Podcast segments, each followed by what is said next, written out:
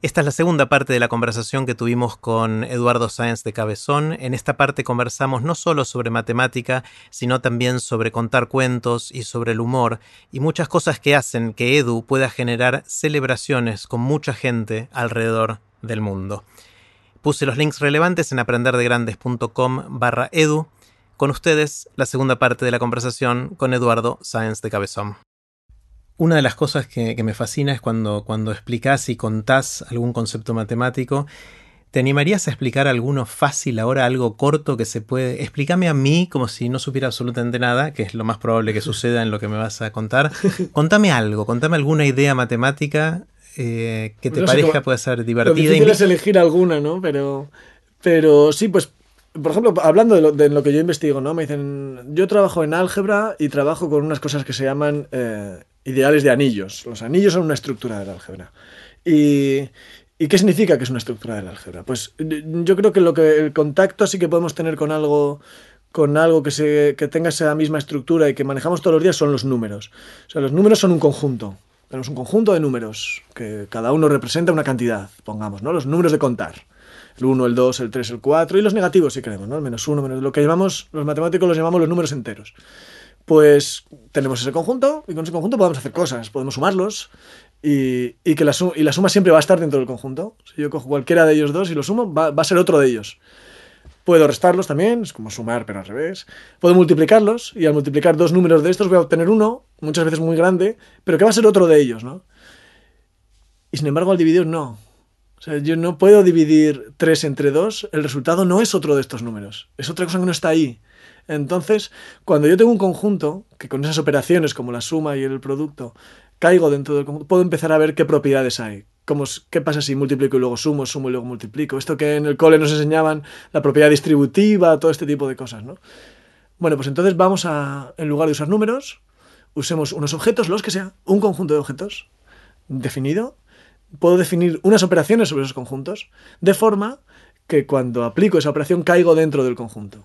Por ejemplo, eh, girar un cuadrado. Si yo tengo los movimientos de un cuadrado que sean girar 90 grados hacia la derecha, girar 90 grados hacia la izquierda, simetría con respecto a un eje horizontal o simetría con respecto a un eje vertical. Si yo hago eso, sigo teniendo un cuadrado. Sin embargo, si lo giro 45 grados, ya no.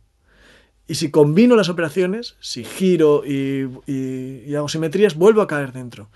Entonces, cualquier conjunto con esas operaciones, con las que yo pueda jugar y saber cosas sobre el conjunto y sobre las operaciones, eh, es un anillo, digamos, ahí, cuando verifica ciertas propiedades. Esa es la definición de que es un anillo. Sí. Y entonces, eh, ese anillo, yo puedo ir a la estructura grande, al anillo, a lo abstracto, investigar esas operaciones sin que tengan significado con nada, sin que sean números, ni, ni el cuadrado girando, ni lo que uno quiera y puedo aprender cosas sobre estructura abstracta. Y esas cosas me están diciendo, cuando lo hago particularmente, me están diciendo cosas sobre los números, las mismas cosas sobre los giros del cuadrado.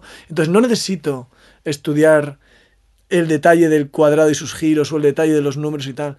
Si, si puedo estudiarlo arriba, puedo estudiarlo en, el, en la parte abstracta. Es muy parecido al teorema de álgebra que te hizo enamorar de las matemáticas. Claro, sí, sí. Es la misma idea. Es la misma idea. Es decir, abstraigamos, veamos cuál es la esencia de las cosas, trabajemos en la esencia y cuando estamos trabajando la esencia, al volver de nuevo la, la vista a los casos particulares, estamos de repente eh, obteniendo miles de resultados resultados a la vez, simultáneos, porque son todos reflejo del resultado general. hay cierto placer en encontrar cosas universales, ¿no? Como ciertas cosas que se aplican a un montón de cosas. Sí, sí, sí. Eh, Vivimos en un mundo de excepciones y cosas así. ¿no? Sí, hace esto, pero, pero bueno, depende en qué, en qué circunstancia o no.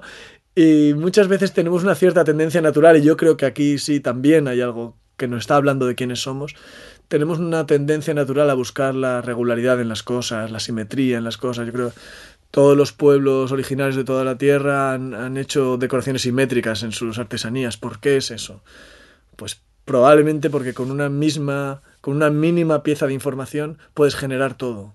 No necesitas estar inventando a cada momento, ¿no? Haces esos mismos movimientos simétricos que te permiten eh, con esa mínima pieza de información generarlo todo. Entonces buscamos coordenadas, buscamos sentirnos a gusto con esas verdades universales o, al menos con esas formas de, trabajar universales que no se nos vayan a modificar a cada rato.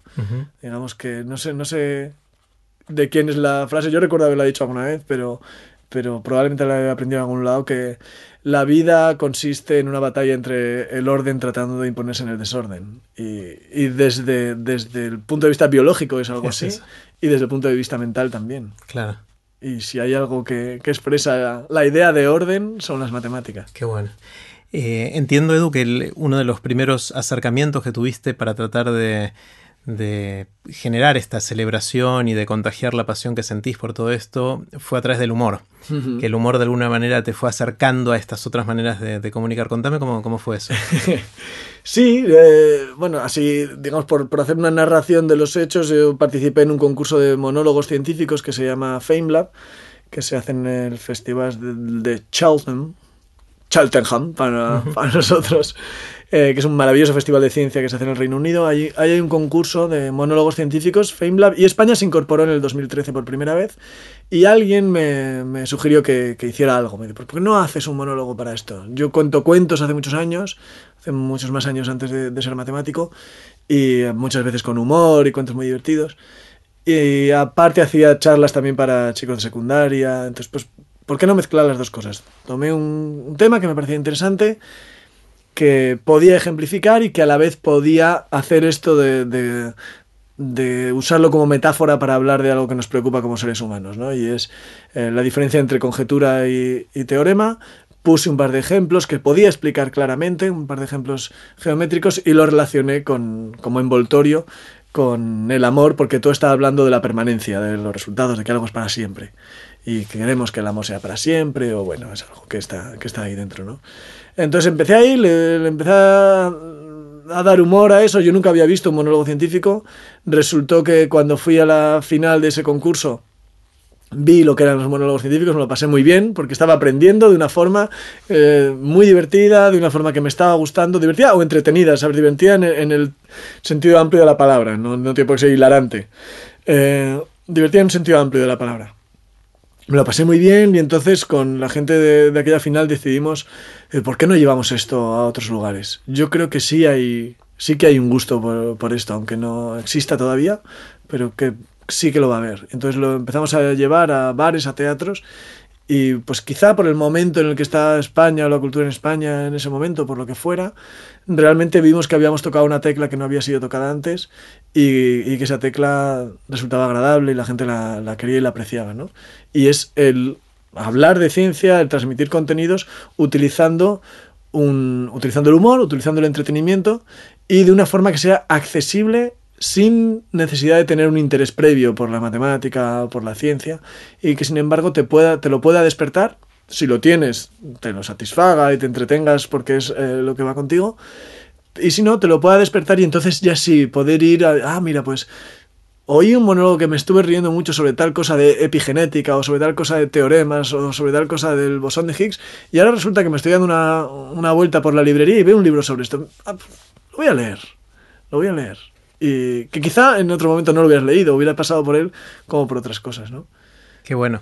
El, obviamente eso fue la semilla después para la charla que diste en TEDx Río de la Plata, que también está en TED.com y que se hizo muy conocida. Y alguna vez me contaste que alguien te paró en, no sé si era en Italia, no me acuerdo dónde estabas, que te reconoció por, por eso, ¿no? Sí, sí, no, eso, o sea, eso ahora, se, ahora mismo es loquísimo. Eh, eso de que la gente me reconozca por, por esas cosas. Pero mismo, esa, esa misma semana, ¿eh?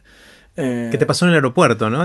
Sí, en el aeropuerto, al, regresar de, esa charla a, Logroño, pues yo estaba con Elena allí tomando un café en la cafetería del, aeropuerto y al ir a pagar me dijo la cámara, no, no, esto está apagado.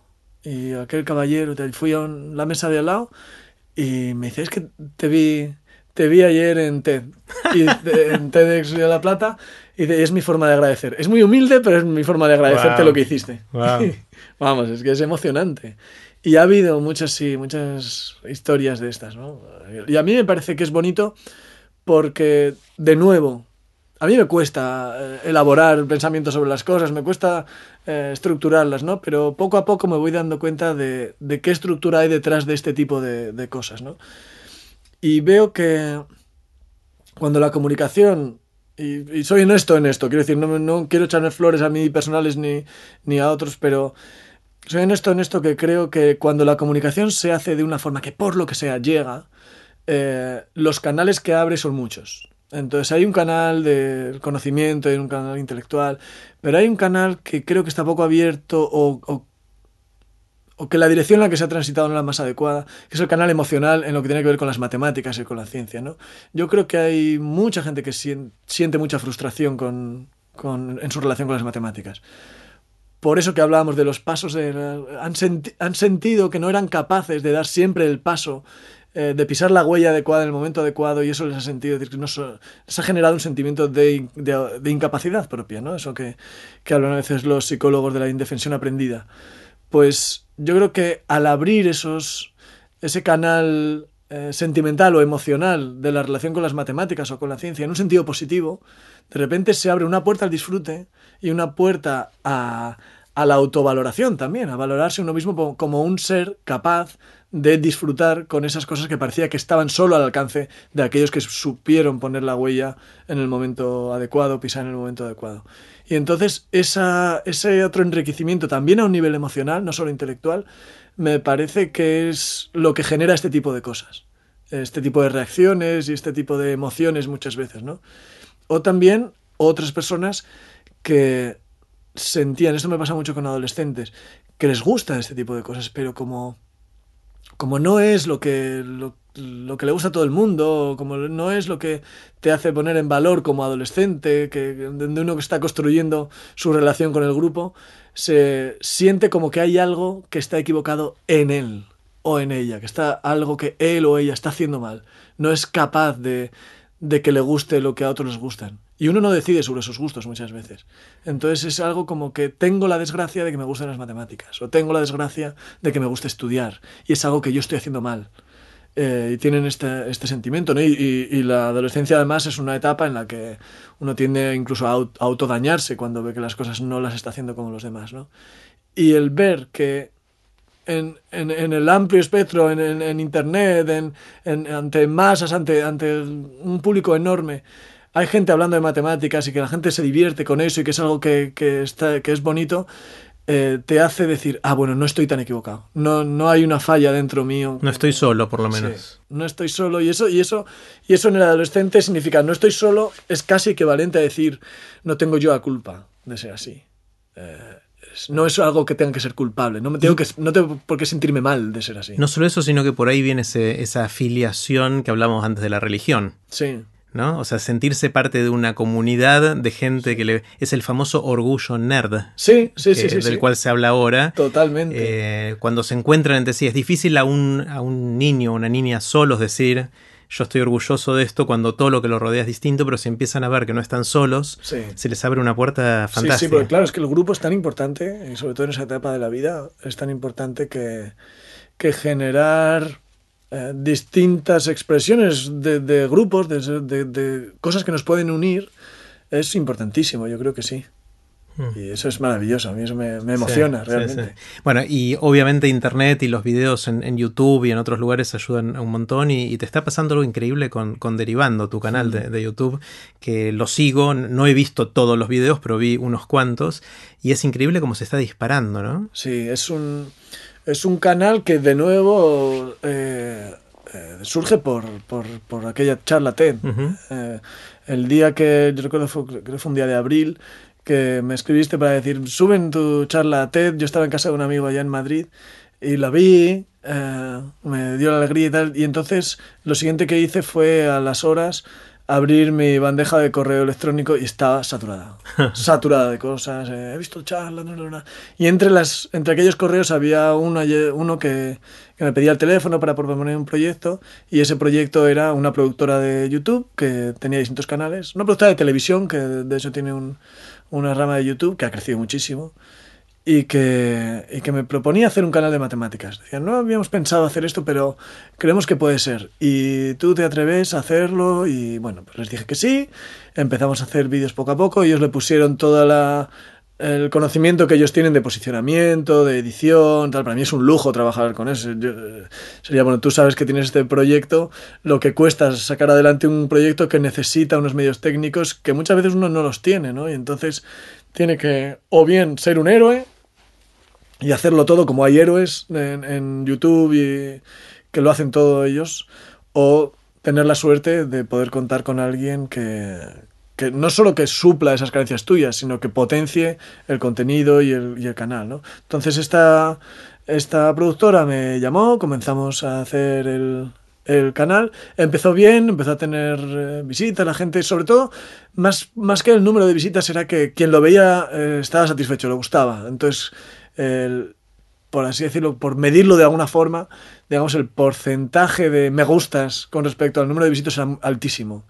Y entonces nos daba la sensación de que estábamos haciendo las cosas bien. Y seguimos eh, con ello. Es un canal que muchos profesores, muchas profesoras lo usan en clase como para motivar. No, estoy contando nada realmente, pero, pero para motivar. Nada, nada que, que vayan a explicar en clase. Yo no estoy explicando conceptos de clase. Entonces, como tal, no es una ayuda para el profesor, no es un instrumento, no es un instrumento didáctico para el profesor. Pero en el sentido del contenido, pero es. sí en el sentido de la celebración y que después... Eso es, esa motivación de decir, bueno, estamos en algo que, que está bien. Luego viene la parte de, de estudiar más rigurosa, más instrumental, pero como que te duele menos cuando ves que lo que estás haciendo tiene un, tiene un sentido. Y en ese sentido sirve eh, derivando. Y ahora mismo pues, ah, pues tiene cientos de miles de suscriptores, cada vídeo prácticamente inmediatamente alcanza las 100.000 visitas en, en nada, en horas. Y entonces hay como un... A mí me da gusto eso también, el ver que, eh, no digo que sea viral el canal, pero que hay un cierto número de gente a la que le gusta este tipo de cosas y las está esperando. Y está esperando descubrir cuál va a ser la siguiente sorpresa que aparezca por ahí. Una cosa que yo no sabía de matemáticas, que era inesperada y que, y que de repente digo, ostras, ¿esto qué es? Claro. Qué, qué chocante, ¿no? Sí, eh, una de las cosas que siento es que hay muchas de estas, de estas cosas en inglés, no tanto en, en castellano, en español, eh, y que seguramente hay muchos más espacios por ser descubiertos y, y llenados por gente que tiene la pasión para hacer algo así. Sí. No solo en matemática, en cualquier otro Sí. aspecto. Yo Eh. veo que si vamos a este tipo de métricas, ¿no? De, de los canales, he mirado un poquito eso. De los canales de matemática, yo he mirado más de matemáticas. Hay uno maravilloso, Numberfield, que es, que es eh, en inglés. Pero, y hay algunos otros también muy buenos, algunos que me gustan más, algunos que me gustan menos. Entiendo que la ciencia, eh, las matemáticas y la cultura, ¿eh? De- la cultura en cuanto a contenidos también, eh, un canal de filosofía sería, sería genial o, o este tipo de cosas. No hay muchos en, en castellano y no hay muchos que, hechos por mujeres. Y yo Mm. creo que ahí hay... Ni siquiera en inglés. Ni siquiera. Hay menos. Numberfield, como es, un canal colectivo que lo hace muchísima gente, pues hay hombres y mujeres y tal. ¿no? Ah. Pero canales en los que el protagonista sea una mujer que esté explicando este tipo de cosas. Hay otros canales protagonizados por chicas, por mujeres, explicando otras cosas, ¿no? Pero mm, canales de ciencia hay pocos, hay algunos, pero yo creo que han de dar el salto un poco más porque, porque es otra forma. Para empezar, hay muchas veces que, es que hay otras formas diferentes de explicar y, y es así variado, pero igual podemos hablar de hombres y mujeres y de otro tipo de, de diferencias. Pero también entiendo que venim- por el momento histórico en el que estamos necesitamos que también haya más mujeres que sean eh, modelo de comportamiento y modelo de profesión de para, Para que la niña que lo vea Eh, diga yo también puedo ser así. Sí, y para esa, esa es una parte que me parece fundamental, que las niñas puedan decir, ah, mira, pues hay otras niñas así. Y también que los niños sean capaces de decir, ah, mira, las chicas también pueden hacer esto. Claro. Las chicas también hacen esto. Eh, que no hace falta, espero que llegue un momento que no hace falta que tengamos que pensar estas cosas. Pero ahora mismo entiendo que sí hace falta y hace falta un poquito un, un empujoncito. Y yo lo he hecho un poco de menos. Ha sido algún canal masivo de... masivo en estos términos que hablamos, ¿eh? Pero un canal masivo de ciencias o de filosofía o de historia protagonizada por una chica y que habla en castellano. Otra cosa que dijiste un poquito rápido, pero que quiero retomar porque me interesa, es que al principio en Derivando no tenían tantas reproducciones, pero sí un ratio muy alto de likes a reproducciones. Y eso es algo que veo en un montón de iniciativas cuando uno empieza algo nuevo y quiere que, o aspira o sueña que sea algo masivo. Uno puede imaginarse dos caminos, es que sea masivo rápido, pero que le guste un poco a cada uno, o que empiece como muy pequeño, con un grupo pequeño de seguidores, pero fanáticos, de esa gente que no se puede perder el próximo Sí. episodio. Y parece que tu caso fue más este segundo, que empezó más pequeño, pero con gente muy fanática y que llegó ahora a ser tan masivo como es.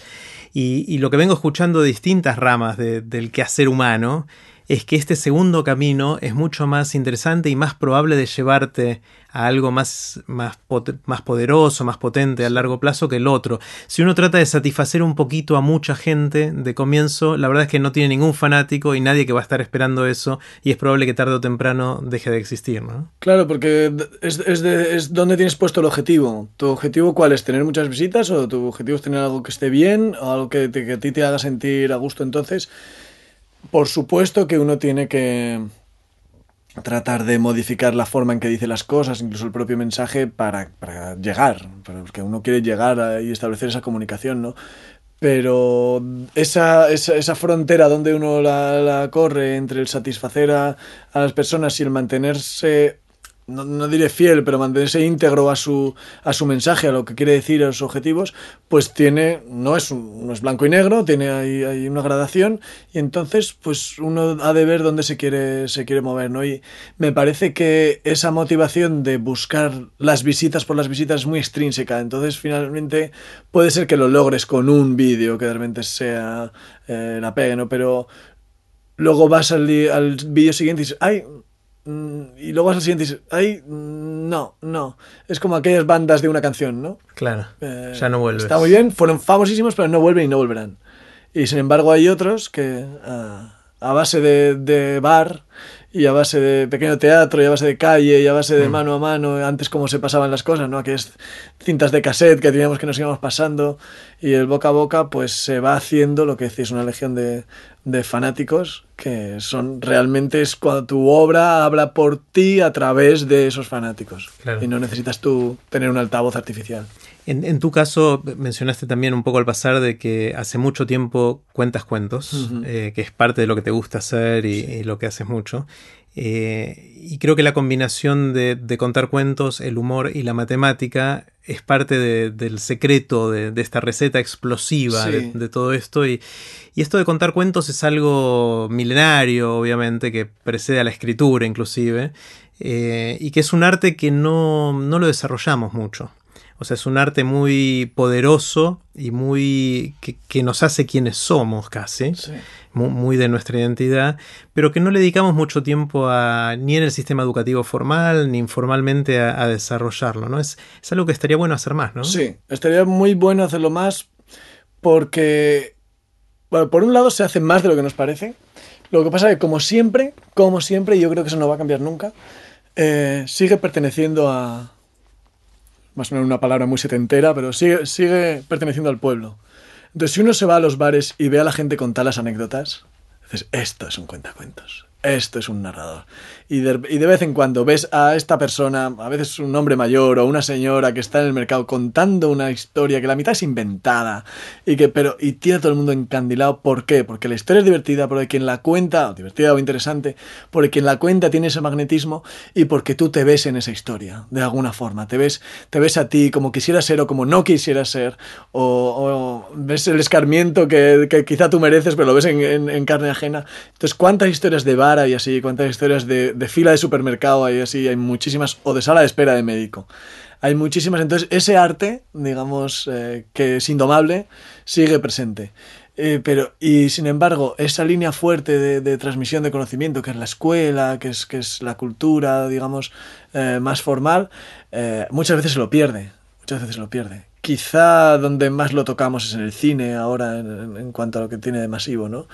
Es en el cine o en, en teatro, en estos espectáculos, ¿no? En la literatura, por supuesto. Pero sí, esta historia de la palabra hablada eh, en directo con una persona, yo pocas cosas creo que haya más poderosas y nos la estamos perdiendo un poco.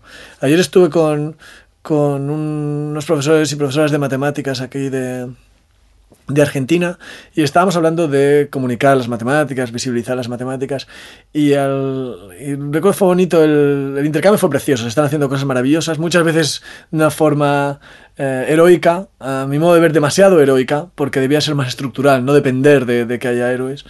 Eh, pero alguien decía, no, claro, es que para poder comunicar las cosas bien, pues uno al final tendría que tener formación en cómo hablar, en cómo comunicar y tal.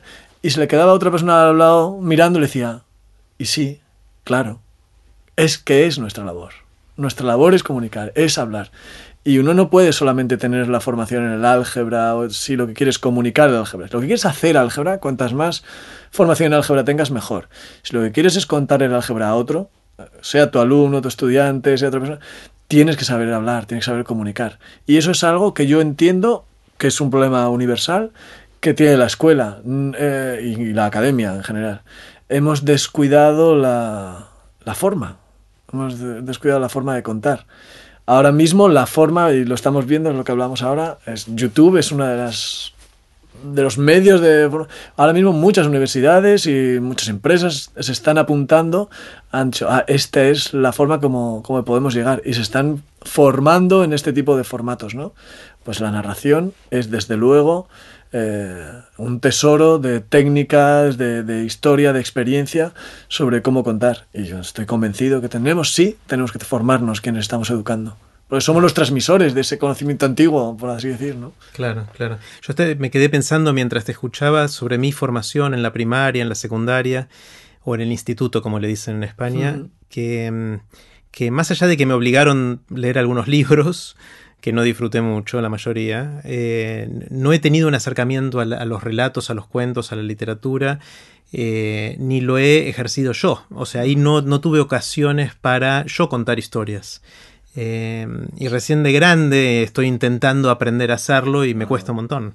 Sí, yo recuerdo que cuando era profesor en el instituto, ahí en la secundaria, era tutor de chicos de 15, 16 años, y recuerdo un ejercicio que al principio a ellos les parecía, eh, bueno, les decía, este ejercicio va para nota. O sea, aquí, aquí voy a poner nota. Pasa al estrado y cuéntanos la última película que has visto. Eh, casi nadie sabía, casi nadie podía hacer llegar a los demás cómo era la... No, pues va de uno... Es...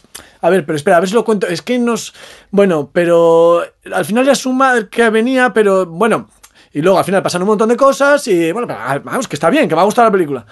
No eran capaces de contar algo que les había gustado, que es obvio, que, saben de qué va, o sea, no han tenido que aprendérselo.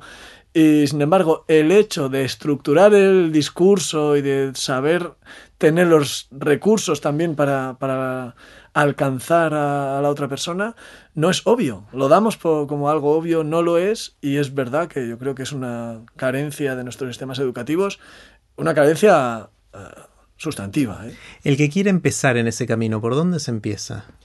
Porque me, abruma un poquito escuchándolo así, digamos. Sí, yo entiendo que no hay una sola forma de, empezar y de recorrer el camino. A mí se me ocurre que una forma suave y bonita es, es viendo a otros hacerlo, ¿no? Mm. Entonces, ver a cuenteros, ver a cuentacuentos en acción, eh, ir a esos bares a escuchar a la gente, tener ese, ese, esa antenita eh, pues mira qué bien está contando esta persona esto, qué bien está haciendo, ¿no? El cine y la televisión son así, tienen muchas buenas cosas de estas.